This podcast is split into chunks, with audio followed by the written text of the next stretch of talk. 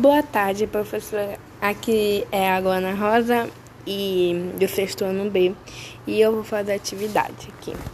Atividade de redação biografia. Seu nome é Mara. Ela tem 42 anos. Ela tem um marido e dois filhos.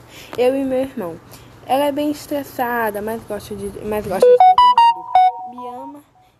e meu irmão junto.